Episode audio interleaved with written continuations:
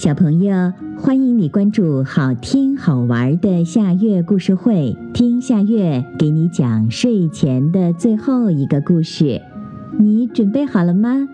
现在夏月故事会开始啦！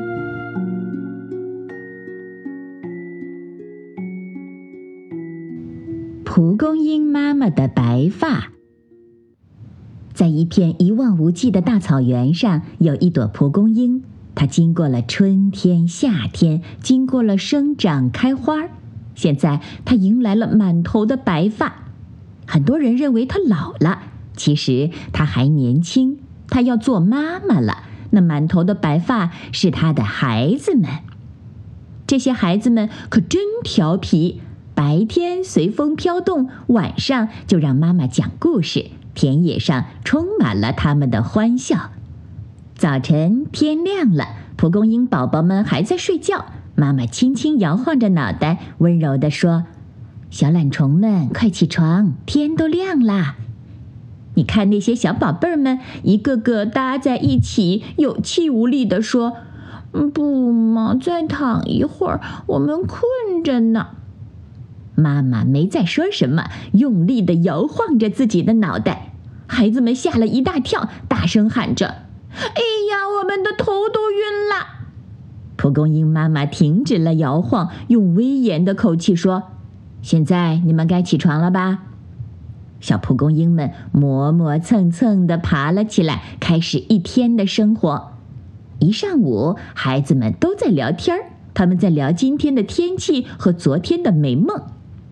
中午刚过，天空就开始变得阴暗。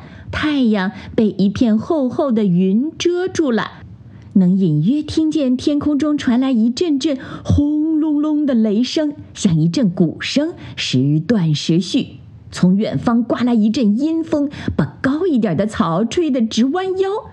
孩子们停止了欢笑，紧张地朝四处张望，害怕地抱作一团。蒲公英妈妈弯下腰，使风吹得小一点儿。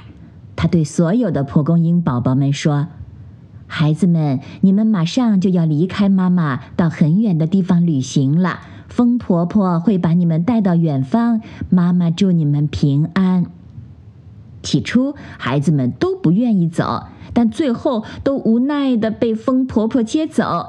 他们在空中拼命的喊着：“妈妈再见！”一直到看不见。妈妈也含着泪和他们道别，只有最小的蒲公英宝宝紧抓着妈妈不放，哭着喊道：“我不要离开妈妈，我要永远和妈妈在一起。”蒲公英妈妈耐心地说：“孩子，去吧，勇敢点儿。小鹰长大了，总要离开妈妈的。”最后，蒲公英宝宝还是依依不舍地松开了妈妈，被风婆婆带走了。蒲公英妈妈的白发不见了，她在心里祝愿所有的蒲公英宝宝们平安快乐。好啦，今天的故事就到这里了。可是我还想听。你可以关注好听好玩的夏月故事会微信公众号，听故事讲故事。小朋友，晚安。